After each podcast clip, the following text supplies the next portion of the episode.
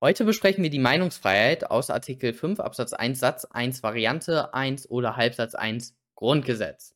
Und wir kommen wie immer zur Lektüre der Norm. Absatz 1. Jeder hat das Recht, seine Meinung in Wortschrift und Bild frei zu äußern und zu verbreiten und sich aus den allgemein zugänglichen Quellen ungehindert zu unterrichten. Und Absatz 2. Diese Rechte finden ihre Schranken in den Vorschriften der allgemeinen Gesetze, den gesetzlichen Bestimmungen zum Schutze der Jugend und in dem Recht der persönlichen Ehre. Okay, wir kommen zum sachlichen Schutzbereich und hier kommen wir natürlich zur Definition der Meinung. Die Meinung ist ein Werturteil, das durch ein Element der Stellungnahme und des Dafürhaltens im Rahmen einer geistigen Auseinandersetzung gekennzeichnet und keinem Wahrheitsbeweis zugänglich ist. Also, wir haben ein Werturteil, ganz wichtig, und das kann man eben nicht beweisen. Das sind die zwei zentralen Elemente der Meinung. Und diese Definition folgt aus dem bekannten Lüth-Urteil des Bundesverfassungsgerichts. Aber ganz wichtig ist, dass nicht nur Meinungen geschützt werden bei Artikel 5 Absatz 1, sondern auch Tatsachenbehauptung. Und eine Tatsachenbehauptung ist eine Behauptung, die dem Beweis zugänglich ist. Also eine Behauptung, die man beweisen kann. Geschützt ist diese aber nur, wenn sie der Bildung einer Meinung dient. Ein Beispiel.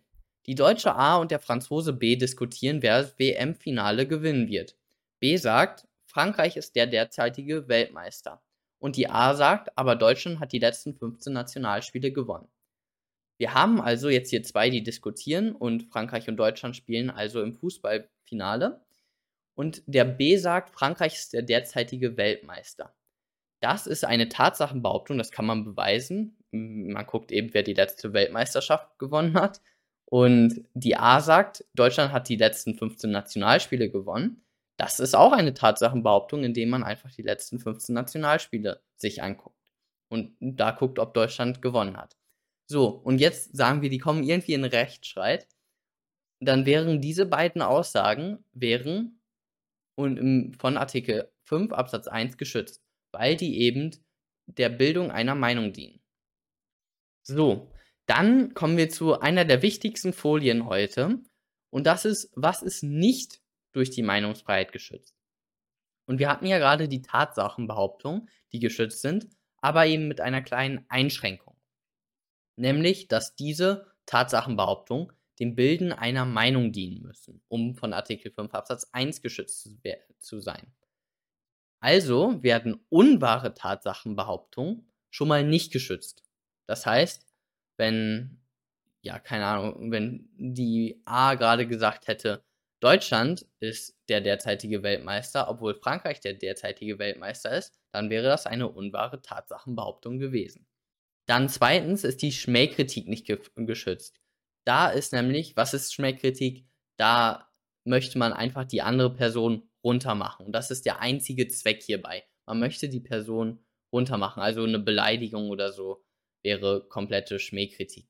Da ist aber wichtig zu beachten, dass Polemik oder überspitzte Kritik geschützt ist, wenn man sich mit der Sache auseinandersetzt. Also da müsst ihr immer ein bisschen abwägen, ist das jetzt hier ähm, Schmähkritik und ist nicht geschützt oder ist das noch Polemik bzw. überspitzte Kritik und ist geschützt. Aber natürlich im Zweifel geht hier natürlich aus, da, davon aus, dass das von der Meinungsfreiheit geschützt wird. Sonst wäre das eine ganz kurze Klausur, die ihr schreiben würdet. Dann der dritte Punkt, statistische Angaben und Tatsachenbehauptungen, die nicht dem Bilden einer Meinung dienen, sind auch nicht geschützt. Also, ein Liter Milch sind 1000 Milliliter. Ja, ist nicht von Artikel 5 geschützt. Und heute ist Sonntag, ist auch nicht von Artikel 5 Absatz 1 geschützt. Also, genau, dann die Modalität der Kundgabe. Und wir hatten ja gerade gelesen in Artikel 5 Absatz 1, da steht Wort, Bild, Schrift. Aber diese Aufzählung ist nur beispielhaft. Ihr könnt auch gegebenenfalls tanzen, eure Meinungsfreiheit. Ich war mir nicht sicher, ob das jetzt Meinungsfreiheit noch ist oder Kunstfreiheit. Das müsst ihr dann in der Klausur entscheiden. Aber beispielsweise könnt ihr ja so einen YMCA-Tanz und dann irgendwie eure Meinung sagen durch einen Tanz dann wäre das von der Meinungsfreiheit auch geschützt. Also die Modalität der Kundgabe ist komplett egal. Hier noch ein paar Sachen, damit ich nicht verklagt werde. und dann der persönliche Schutzbereich. Bei dem persönlichen Schutzbereich, da werden natürliche und inländische juristische Personen des Privatrechts geschützt.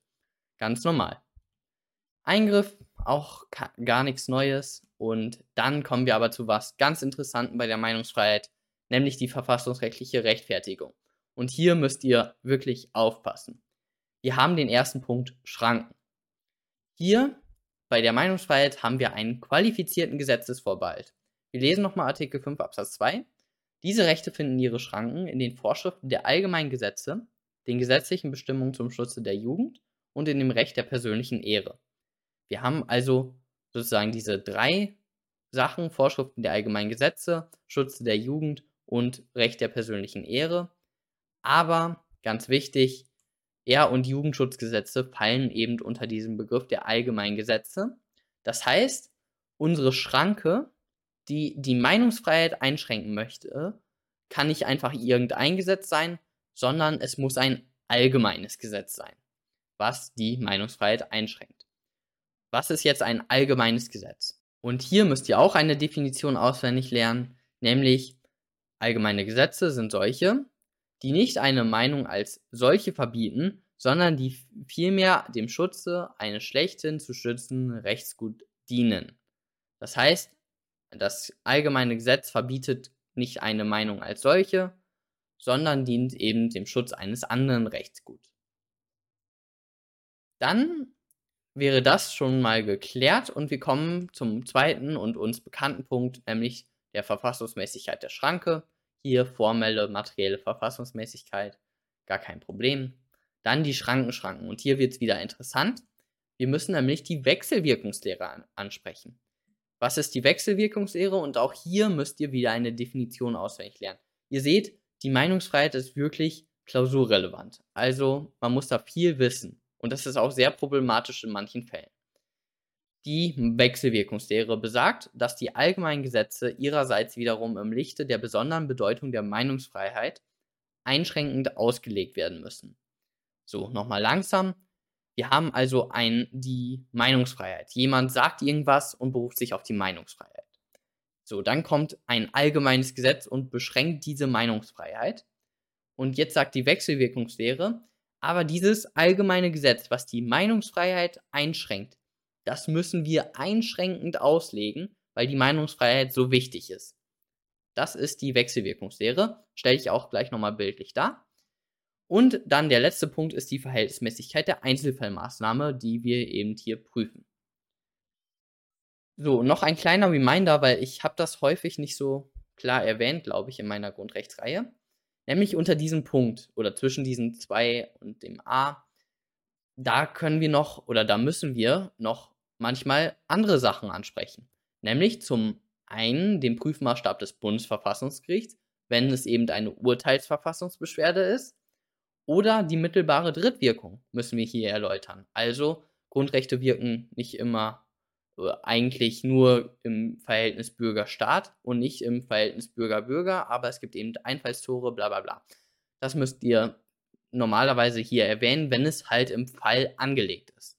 Okay, das wollte ich eben nur erwähnt haben, weil häufig ist, oder ich hatte das Gefühl, dass das nicht so gut rübergekommen ist in meinen vorherigen Videos. Jetzt die Wechselwirkungslehre nochmal. Also wir haben die Meinungsfreiheit und diese wird eingeschränkt durch ein Gesetz bzw. eine Schranke. Und jetzt wird die Schranke wird wiederum eingeschränkt durch, durch die Meinungsfreiheit, weil die Meinungsfreiheit so wichtig ist. Das ist die Wechselwirkungslehre. Jetzt ein Beispiel. Es ist der Monat vor der Bundestagswahl. Die Beamtin B arbeitet beim Arbeitsamt. Sie ist von der Tierschutzpartei überzeugt und möchte unbedingt, dass diese diesmal die 5%-Hürde knackt. Die Tierschutzpartei hat laut B nämlich nicht nur ein tolles Wahlprogramm, sondern auch die süßesten Wahlplakate mit kleinen Hunden.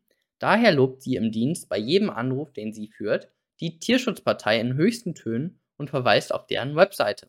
Vorgesetzte V bekommt das Bild und ordnet auf Grundlage von 60 Absatz 2 Bundesbeamtengesetz die Unterlassung an.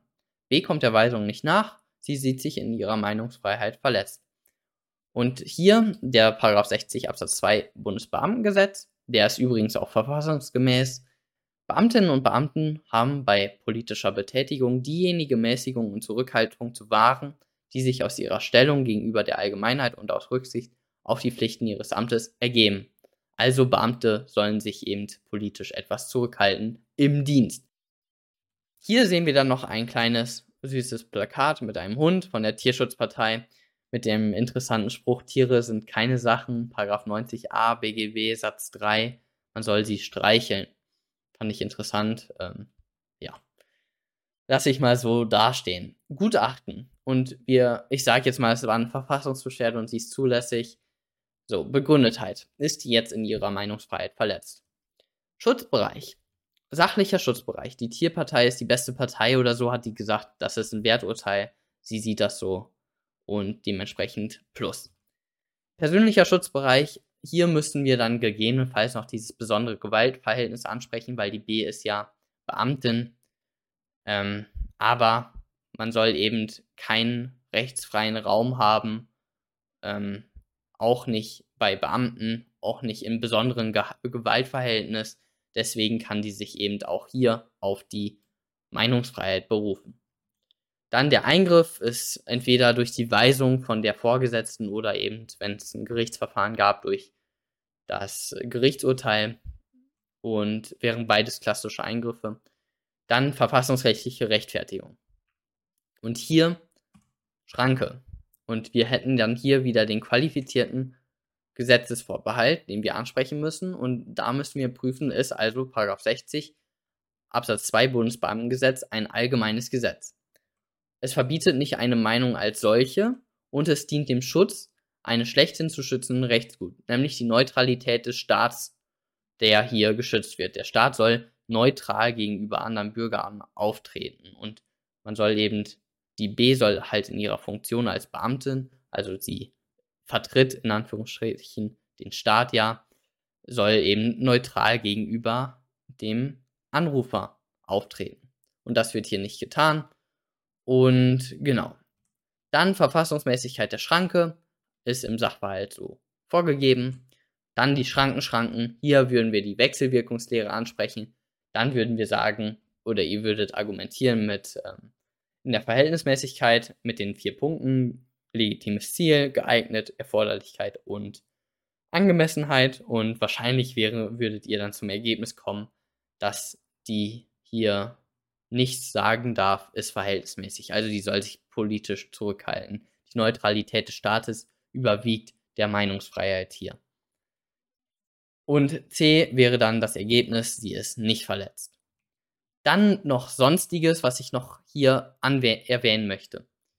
Die Unterscheidung zwischen der Meinung und der Tatsachenbehauptung kann im Einzelfall schwierig sein. Soldaten sind Mörder, gab es nochmal so, so ein, ja, ein Urteil des Bundesverfassungsgerichts. Da hat jemand gesagt, Soldaten sind Mörder. Und ja, das Bundesverfassungsgericht hat dann gesagt, das ist eine, ein Werturteil, also eine Meinung. Man kann es vielleicht auch als Tatsachenbehauptung klassifizieren. Ich finde es nicht so klar.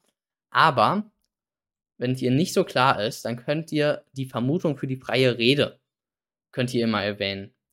Diese Vermutung für die freie Rede ist eine Auslegungsregel. Also wenn ihr euch mal nicht sicher seid, ob das Meinungsfreiheit ist, dann sagt ihr Vermutung für die freie Rede, das hier war eine Meinung. Dann der dritte Punkt, es gibt auch eine negative Meinungsfreiheit, also man muss keine Meinung haben.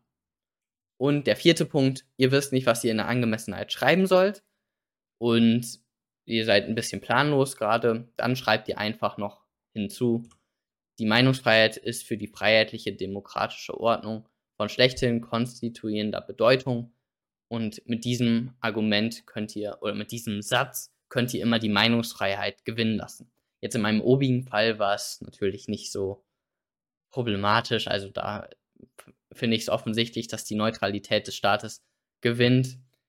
Ähm, aber in anderen Fällen, zum Beispiel dieses ACAB oder eben Soldaten sind Mörder, da könnt ihr diesen Satz fallen lassen. Die Meinungsfreiheit ist eben für die freiheitliche demokratische Grundordnung von schlechthin konstituierender Bedeutung. Und das sagt ihr dann in der Angemessenheit und sagt, dementsprechend ist, überwiegt hier die Meinungsfreiheit und der ist in, ihrem, in seinem Grundrecht verletzt worden oder so. Genau, Das war es auch schon wieder von dem heutigen Video. Ihr könnt wieder Kommentare unten da lassen und wir sehen uns beim nächsten Mal. Tschüss.